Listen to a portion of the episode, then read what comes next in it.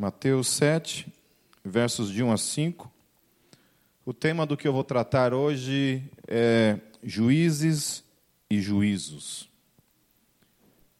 Vamos ler.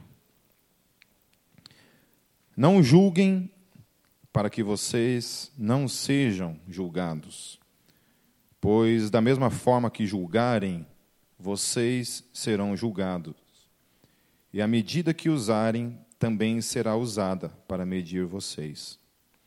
Por que você repara no cisco que está no olho do seu irmão e não se dá conta da viga que está em seu próprio olho? Como você pode dizer ao seu irmão: Deixe-me tirar o cisco do seu olho, quando há uma viga no seu? Hipócrita, tire primeiro a viga do seu olho, e então você verá claramente para tirar o cisco do olho do seu irmão. Vamos orar mais uma vez.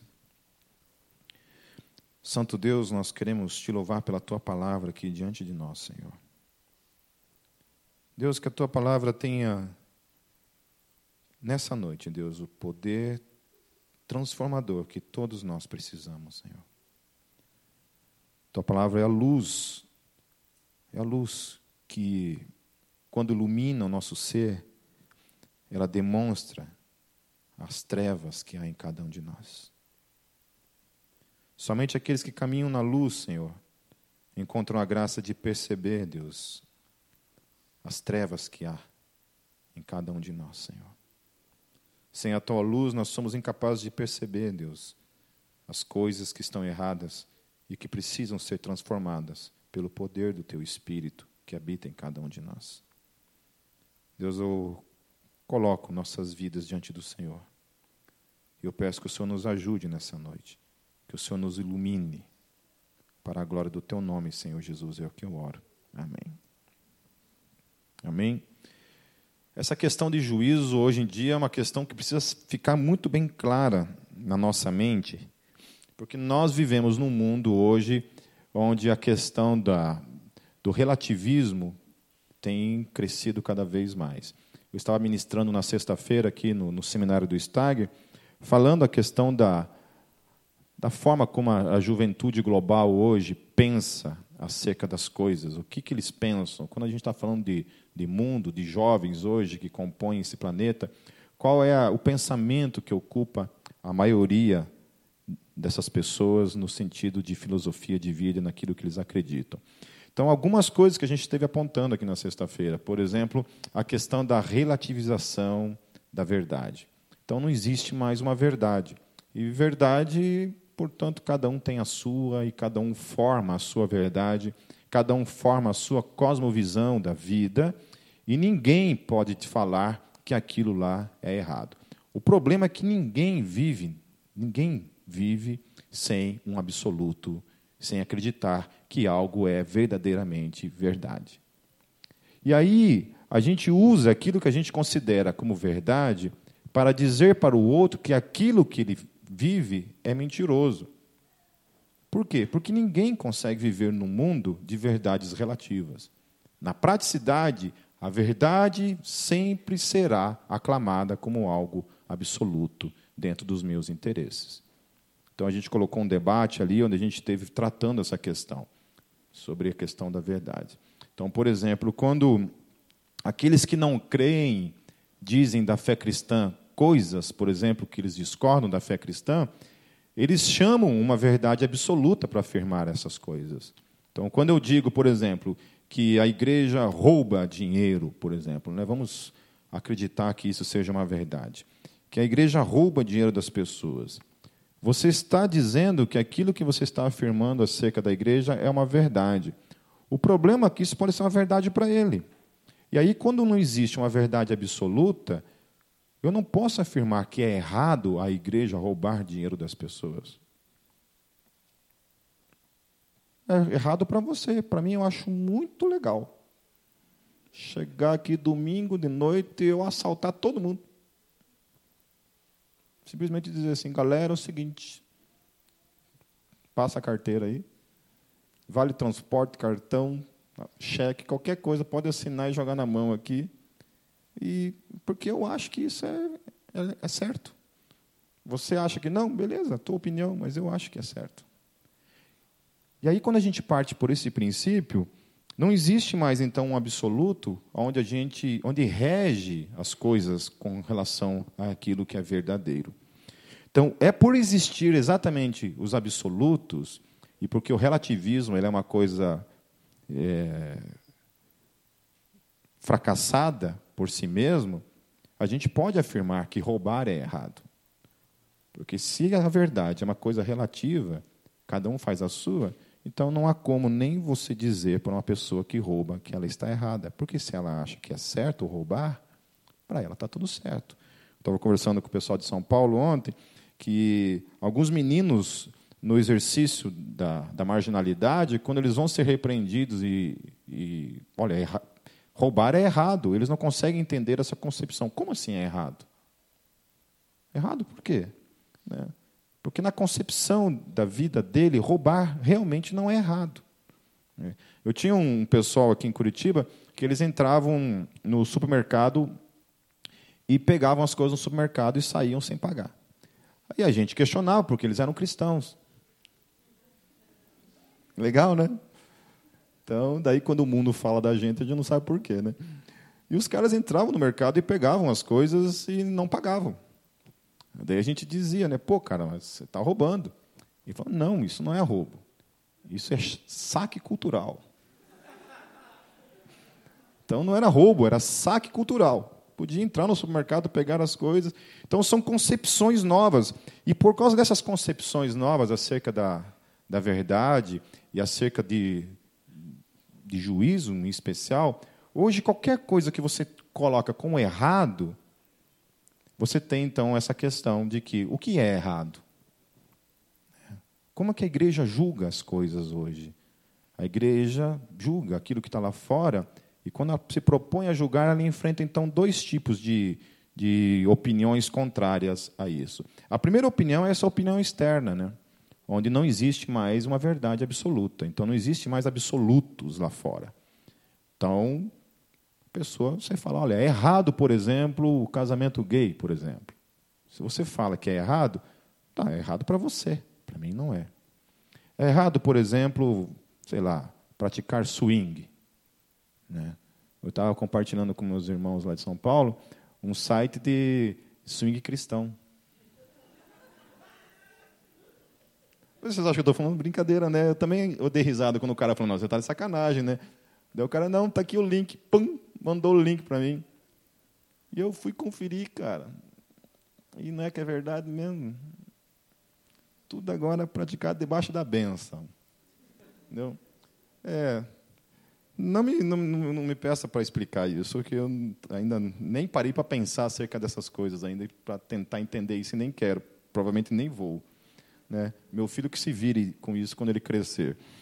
E tentar entender essas coisas. Mas por que isso? Por causa dessa relativização da verdade. Então, hoje em dia é difícil. E quando, quando você julga, você tem essa, esse pensamento externo de que tudo é válido. Qualquer coisa vale. Então a igreja não pode mais julgar, porque esse juízo é uma coisa arcaica, uma coisa antiga. Os antigos diziam que isso era errado, isso podia, e isso não podia. Isso é um absoluto. Nós nos, nós nos movíamos na história baseada em absolutos. Hoje não existe mais absolutos. E por causa disso, a igreja não pode mais falar lá fora que aquelas coisas são erradas. Mas existe um segundo movimento que é um movimento interno da igreja, que é um outro movimento que está acontecendo dentro da igreja, onde também cala a igreja, onde também diz para mim para você que nós não podemos julgar, e aí utiliza as escrituras para dizer isso. Aí o texto utilizado é esse em questão, que nós estamos lendo aqui. Não julguem para que vocês não sejam julgados. Então, no exercício de julgar as coisas lá fora, hoje nós estamos impedidos por essas duas coisas. A primeira coisa, então, é a opinião do mundo lá fora, e a segunda é a opinião interna de algumas pessoas que dizem que a igreja não pode mais julgar. Eu achei interessante esse texto e eu procurei dar uma lida no, no, no grego, ver o que, que o, o grego fala acerca disso, o que, que os teólogos falam acerca disso, e vocês vão ver que a coisa é um pouco diferente daquilo que se pensa acerca dele. Não é bem isso que está se pensando aí fora. Eu acho que a Bíblia tinha que ser retraduzida tudo novamente. Porque há muitos vícios hoje que acontecem nessas traduções que estão por aí, onde a, a, aquilo que o grego fala não consegue ser muito claro na nossa língua. Precisa ser revista muita coisa. Há várias traduções novas aí que estão, estão vindo, que já tem um pouco mais aproximada as traduções para com o original grego, que nos realmente nos esclarece melhor as coisas. Mas há muitas versões por aí que, infelizmente, são versões que foram traduzidas primeiro, e aí tem toda uma questão aí que ainda nos complica. Porque quando se fala de julgar, a gente no português só entende uma coisa. Né? Na língua portuguesa, isso tem um entendimento. E isso pode aparentar também uma contradição nas Escrituras, porque a Bíblia ela fala, não julgueis, mas há textos que são claros acerca do julgamento da parte da igreja, que a igreja tem esse poder de julgar. Por exemplo, lá em 1 Coríntios 5, 9 a 13, olha só o que Paulo fala. Já lhes disse por carta que vocês não devem associar-se com pessoas imorais. Paulo está falando. Com isso, não me refiro aos imorais deste mundo, nem aos avarentos, aos ladrões ou aos idólatras. Se assim fosse, vocês precisariam sair deste mundo. Mas agora estou lhes escrevendo que não devem associar-se com qualquer que, dizendo-se irmão, seja imoral, avarento, idólatra, caluniador, alcoólatra ou ladrão. Tipo os irmãos lá do saque cultural. Né? Com tais pessoas, vocês não devem comer, pois como haveria eu de julgar os de fora da igreja? Não devem vocês julgar os que estão dentro? Deus julgará os de fora expulsem esse perverso do meio de vocês. Pesado isso, né? Não é pesado isso? Eu acho isso uma coisa pesada. Quando você lê textos como esse, e quando a gente tem um mundo hoje dizendo para mim e para você que a gente não pode julgar, e Paulo está falando, não, pelo contrário, os de fora você deixa que Deus vai julgar. Mas há um outro problema aí, é julgar quem está dentro mesmo. E Paulo está nos exortando aqui a nem, nem caminhar com essas pessoas. Né? Aí você já começa a querer pular umas cadeiras do lado do irmão aí, né? Que está no teu lado aí. Você já quer meio que pular umas duas cadeiras para o lado aí para não se associar com ele. Mas olha só. Julgar, a palavra julgar que está aqui, no grego, ela significa o hábito de censurar o outro, crítica amarga e injusta. Crítica ferina e dura e não uma ordenação para o posicionamento neutro quanto aos assuntos morais. Então, quando a gente vê um ato imoral lá fora e lá dentro, e nós dizemos isso é errado, você não está julgando aquilo.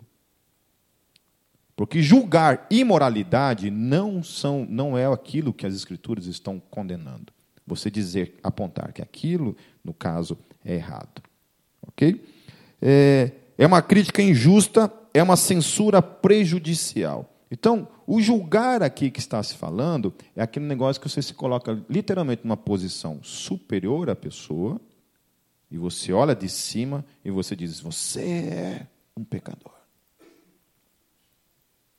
E não quando você chega para uma pessoa e fala assim: Irmão, você está cometendo um erro. É diferente. É, a intenção do coração que está se movendo no sentido de julgar é quando eu falo assim, ah, lá nos Estados Unidos acontecia muito isso, né? Por exemplo, lá tá, aconteciam as marchas gays lá nos Estados Unidos e um monte de crente lá com aqueles cartazes assim, né? Os gays vão para o inferno. Isso é julgar. Isso não é a atitude da igreja.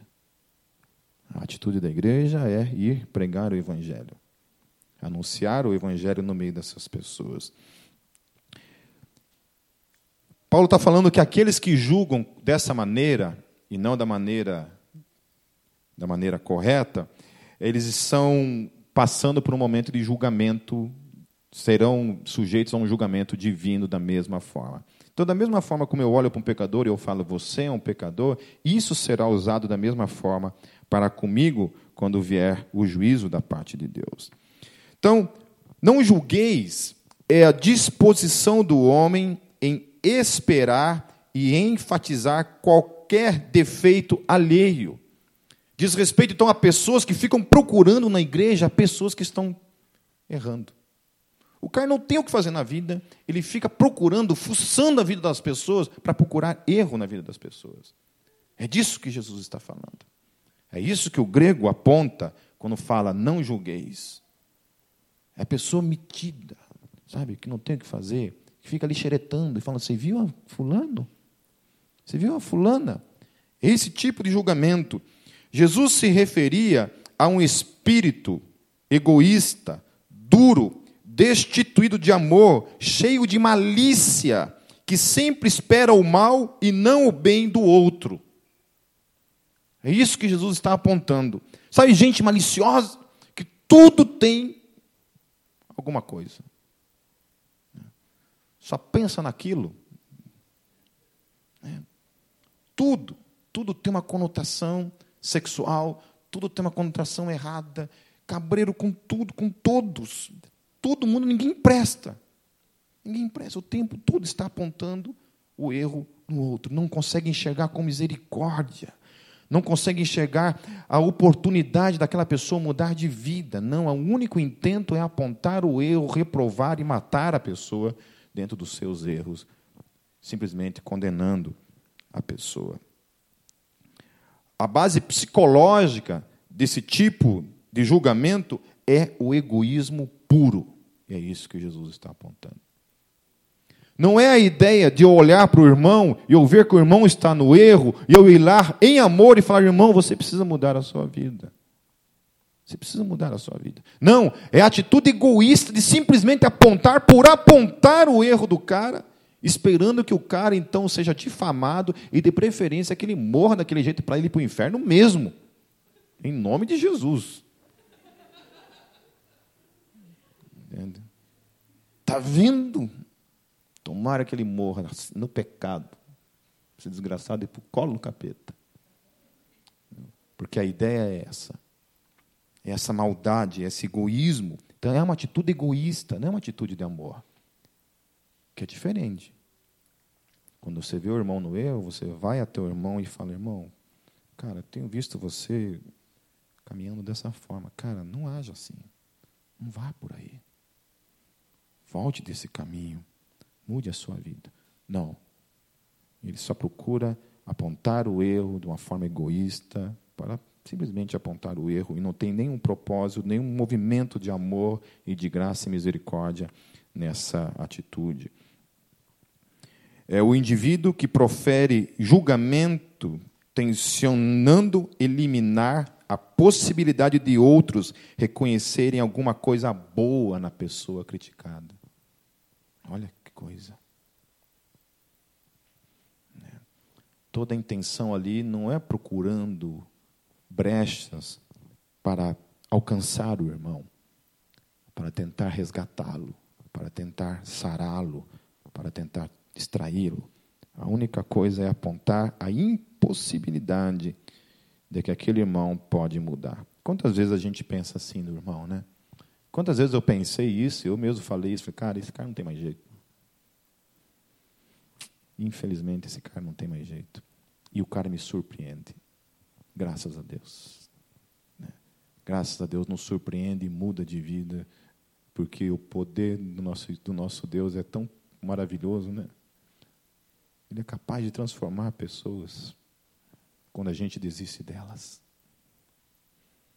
Quando a gente desiste delas, quando a gente desiste do nosso, do nosso casamento, do nosso marido, da nossa esposa, dos nossos filhos, ele vai lá e resgata. Ele é o único que nunca desiste da gente. A gente desiste. Mas ele não desiste. Porque Deus tem essa capacidade de enxergar, de não julgar. Um dia virá, virá o juízo. Mas enquanto aqui, nosso Deus é o Deus da oportunidade. Por isso que por isso que Paulo ele é capaz de dizer assim, gente, não se preocupe com os de fora. Deixe Deus julgar. Mas Paulo fala, olha, esse cara que não muda de vida, que não quer saber do mundo de vida, você não tem que caminhar com ele. É estranho isso, né? Estranho porque dá a impressão que você está julgando a pessoa. Né? Nós devemos deixar isso nas mãos do nosso Deus.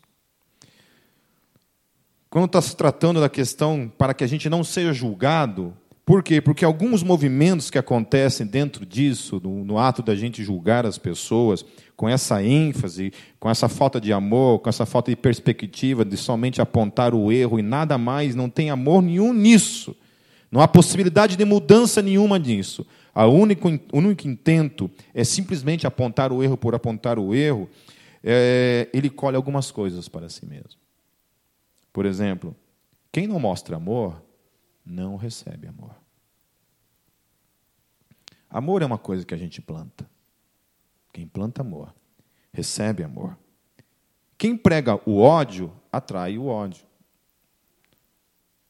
Eu estava conversando com o pastor, o pastor Ricardo, que ontem, ontem esteve falando aqui. Ele estava contando um, um caso de um, de um rapaz da igreja dele lá, que saiu, foi para um boteco lá, bebeu umas, umas cachaça lá.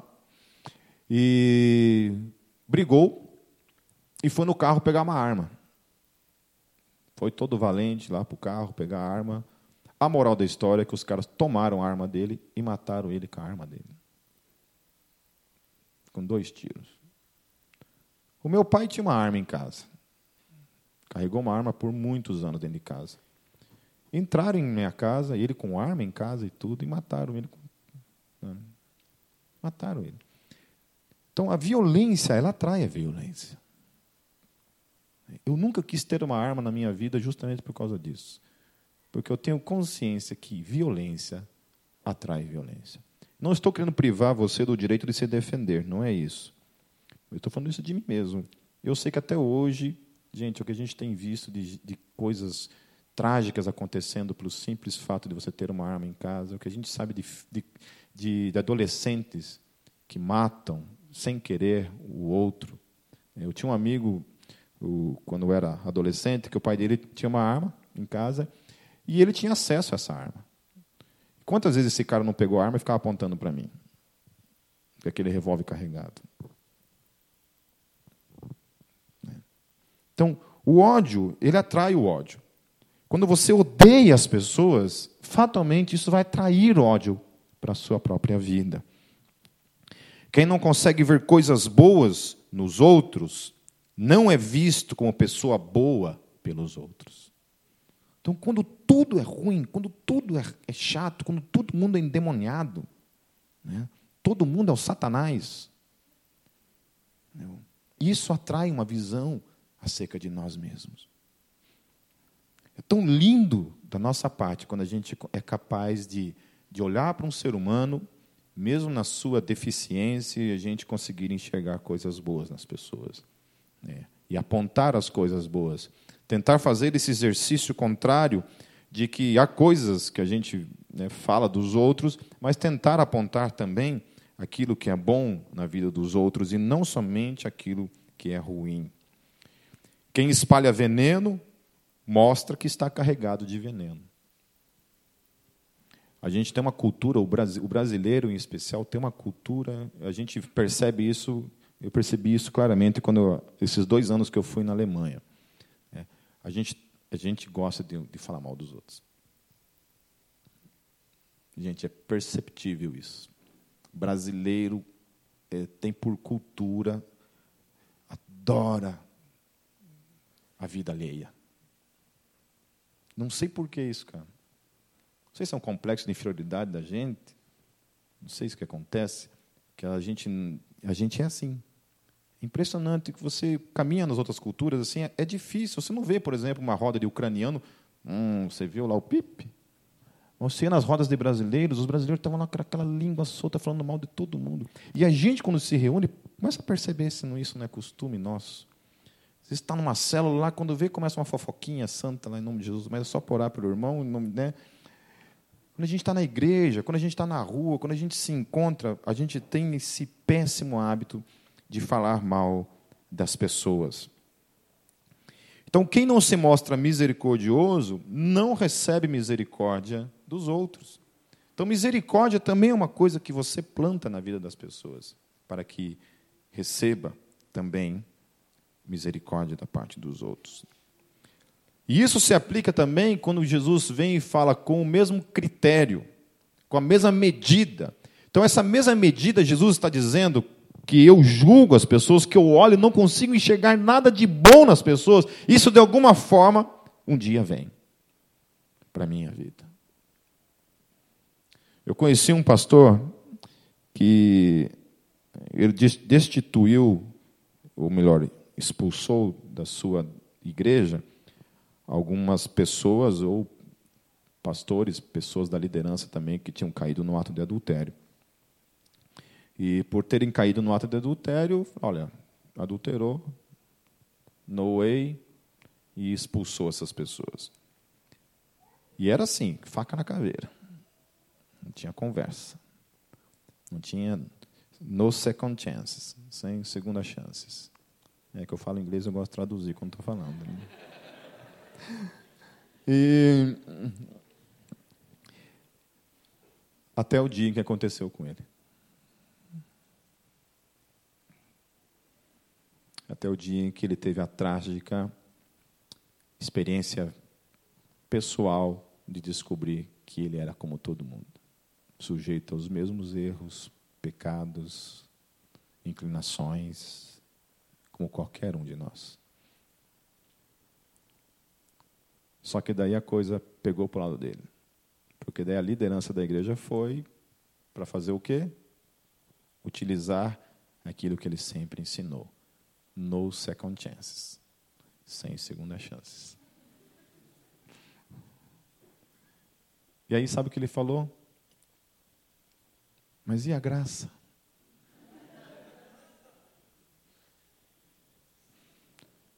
Nunca plantou a graça nunca plantou a misericórdia na vida das pessoas. Nunca plantou a possibilidade de, de mudança, nunca plantou a possibilidade de uma segunda chance.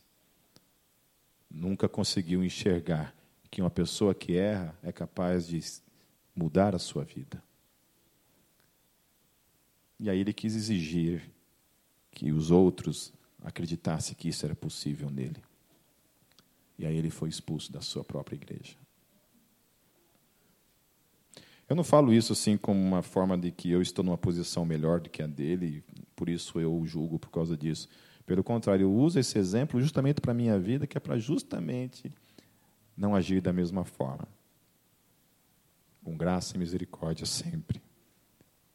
Sempre acreditando que as pessoas são capazes de mudanças, de transformação. E que Deus é capaz de transformar qualquer um de nós. Amém. Quando o texto, por exemplo, fala de cisco, é, na verdade, ali na, no, no grego, significa uma poeirinha. Alguém já estava assim, o vento, o vento traz aquele cisco, assim, cai no olho e você começa a coçar o olho para tirar aquele cisco que lhe incomoda, porque ele inquieta. E Jesus ele faz um, um, um, uso um pouco exagerado da coisa. Eu falei assim: olha, você que está preocupado em tirar esse cisquinho, essa coisa que incomoda no olho do irmão. Né? Lá em Foz do Iguaçu, no verão, tinha muito, uns mosquitinhos bem pequenininhos, volta também entrava um bicho desgraçado daquele no olho da gente. Meu Deus do céu, ficava o dia inteiro coçando o olho, ficava com o olho desse tamanho assim, por causa daquele bicho. Então, esse cisquinho, esse mosquitinho, Jesus ele usa um termo aqui de viga. E a viga que ele está usando aqui é uma coisa muito parecida com isso aqui. Ó e aquilo que sustenta uma casa. E olha como o negócio é grande. Né? Então ele está comparando esse cisquinho que irrita os olhos com uma coisa assim. Então ele está colocando literalmente essa pessoa que se acha que está numa posição superior àquele que está tendo um cisquinho no olho. Ele coloca assim, gente, você não consegue perceber que você está com uma trave no teu olho? É uma trave no teu olho.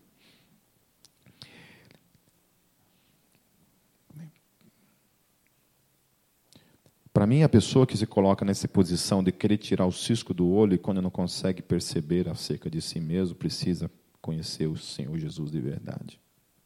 Jesus estava apontando a forma como os fariseus enxergavam a vida, enxergavam os outros. Eles se achavam numa posição superior de julgar as pessoas lá fora. Então, quando a igreja se propõe a julgar as coisas lá fora, ela jamais deve se colocar numa posição superior. Eu acho que foi John Stott quem disse uma vez que a grande diferença entre nós e aqueles que não estão em Cristo é que nós encontramos a graça de perceber quem somos. Enquanto que aqueles que não estão em Cristo não tiveram a graça de perceber ainda quem realmente são pecadores, como nós. A única vantagem que nós temos com relação a essa questão do pecado é que a gente sabe o que é. Enquanto lá fora o mundo não consegue perceber o que é verdadeiro do que não é, o que é errado do que não é, que tudo é válido, onde não existe mais absolutos, a igreja ela tem a graça de perceber isso, de perceber quem ela é, falha, errada. Então, quando você vê aquele irmão que gosta de apontar os erros, gosta de né, condenar o outro, é uma pessoa que não percebeu ainda. Não encontrou luz ainda para perceber a sua própria condição. E quando a gente percebe a nossa própria condição, como eu vou julgar o outro sabendo da minha própria condição? E aí não é julgar, aí eu vou até o outro e posso dizer: olha, cara, eu era assim. Eu estou sujeito aos mesmos erros que você. Quantas vezes nessas conversas com com situações de, por exemplo, de, de adultério, onde a gente tem que pegar e conversar e sentar e, e direcionar. Eu sempre falo isso. Eu sou sujeito às mesmas coisas. Mesmas coisas. O que diferencia, talvez, é que o meu preço é muito maior a ser pago, se isso acontecer comigo. Se isso acontecesse comigo, o preço seria muito maior para mim por causa da posição que eu ocupo hoje. Mas com certeza todos nós somos sujeitos a isso. Eu e minha esposa nós conversamos sempre sobre essas coisas assim, por causa das situações que acabam acontecendo. E às vezes a gente se pergunta mesmo como seria se acontecesse isso com a gente. Então a gente sempre pensa nisso e conversa. A minha resposta é sempre: eu te perdoo e vamos em frente. Vamos em frente. Porque pode acontecer comigo. E da mesma forma como se acontecer comigo, eu quero ser perdoado e continuar em frente, também se acontecer com você, eu quero perdoar e seguir em frente, em nome de Jesus. Mas crente é faca na caveira, cara. A gente está falando de situações extremas, mas no dia a dia, às vezes, isso acontece com a gente do não conseguir perdoar o irmão por coisas que a gente julga muito menores. E a gente se acha no direito de não, não aceito, não perdoo de forma alguma. Os fariseus, eles, eles fingiam, no ato de julgar as pessoas, eles fingiam um interesse espiritu, espiritual por aquilo fingiam um tipo de interesse espiritual que estava ausente do seu caráter, da forma como ele mesmo enxergava a vida. Então, o que Jesus está dizendo é que esse tipo de atitude é hipócrita. Né? O, o, Sermão do Monte, Jesus ele utiliza muito essa palavra hipócrita. Né? Nós fingimos ser coisas. Por isso que o melhor que tem é você não fingir. A melhor coisa que tem é você assumir quem você é. O que é legal, assim, em Renovo, quando a gente começou a trabalhar Renovo aqui na igreja, então eu tinha que dar o exemplo, né? Para a galera soltar a língua ali, tinha que eu falar de mim mesmo. Então, às vezes, eu começava a falar de mim mesmo, nas coisas em que eu errava. Né? Então, às vezes, eu começava perguntando: Ei, irmão, como é que você está? Estou bem. Outro: Estou bem. Estou bem. Eu chegava em mim: Como é que você está? Estou mal. Ah, já que você falou, também não estou bem. Também não estou bem. Daí começava todo mundo a abrir a boca. Né? Porque você tinha essa concepção de que, por ser pastor, não estava tudo certo, né? E eu comecei a falar, não, não está tudo certo, não, tem coisa errada. Tem coisa que não está bem. E aí você encontra esse ambiente onde você pode ser simplesmente quem você é. Ninguém está dizendo, aceitando o pecado como uma praticidade na vida, mas está aceitando o fato de que nós somos essas pessoas que cometem erros no dia a dia e não precisamos nos esconder disso. Ninguém aqui é obrigado a ser perfeito, a vestir uma capa de santidade que não é real. Nós somos isso, pessoas que erram no dia a dia. E a coisa mais linda que tem é você ter a consciência de quem você é e você assumir que você é uma pessoa que comete erros, mas está em luta diária contra o pecado.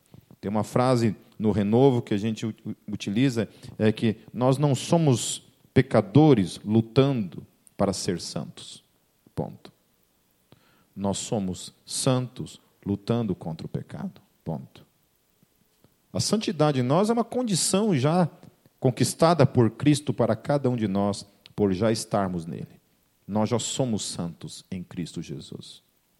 E diariamente nós vivemos a luta pessoal de cada um de nós contra o pecado que ainda há em cada um de nós. Diariamente. Não dando vazão a ele, lutando contra ele, buscando a presença de Deus, buscando uma vida de santidade todos os dias. Lutando contra essas inclinações daquilo que a Bíblia chama de carne. Que todos nós ainda estamos nela vivendo pelo Espírito, mas ainda sujeitos às falhas dela. Agora, Jesus ele, ele termina o texto dizendo isso, hipócrita. Mas olha só o que ele fala: tire primeiro a viga do seu olho, então você verá claramente para tirar o cisco do olho do seu irmão.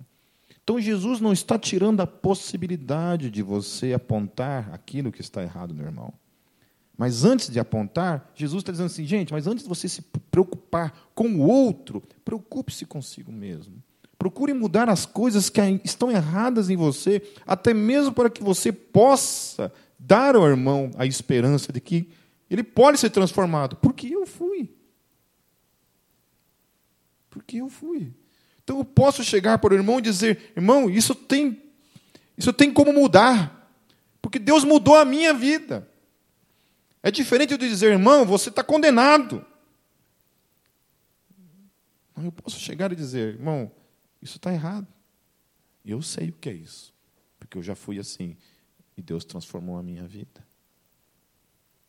Então, antes do exercício de que as coisas precisam ser mudadas em mim primeiro, para que depois eu possa procurar dizer, aconselhar, apontar, exortar em Cristo Jesus é necessário que, antes de qualquer coisa, a transformação comece primeiramente na minha vida, em nome de Jesus. Amém.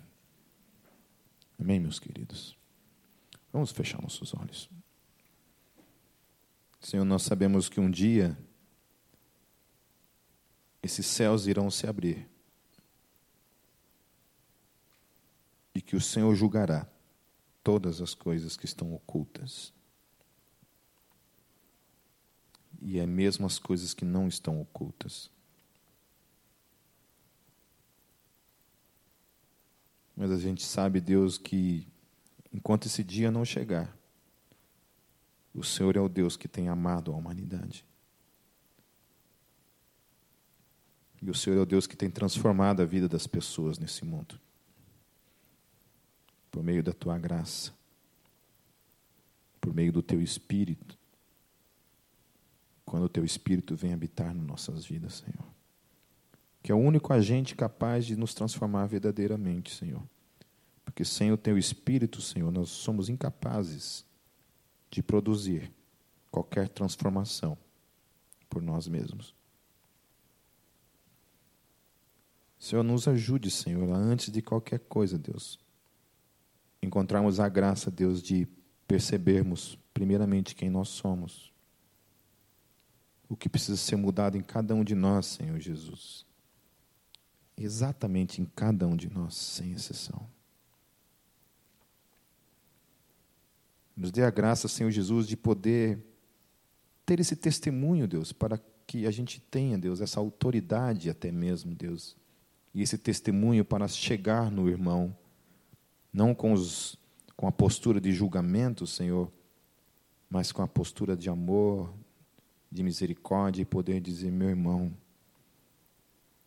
eu conheço a sua dor, eu conheço o seu sofrimento, mas Jesus curou a minha vida e pode curar também a sua. Deus nos ajude como igreja, Senhor, a vivermos, Deus, uma relação não de julgamento, Senhor, mas uma relação de misericórdia, de compreensão, de suportar o irmão, de sustentar o irmão, Deus. Nós não entendemos muito bem, Deus, as palavras de Paulo, Senhor. Até onde, Senhor, as palavras dele são aplicáveis nas nossas vidas, Deus. Com relação, Deus, ao irmão que vive na praticidade do pecado, Senhor. Por isso nós precisamos, Deus, de discernimento, Deus, da tua parte, para sabermos até onde ir, Senhor.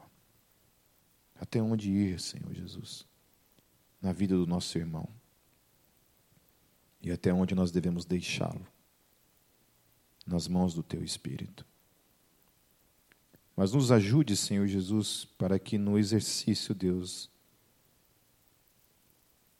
de relação com o nosso irmão, Pai, a gente não seja pego, Deus, no ato de não plantar misericórdia, graça e amor na vida deles, para que a gente não colha do mesmo fruto, Senhor.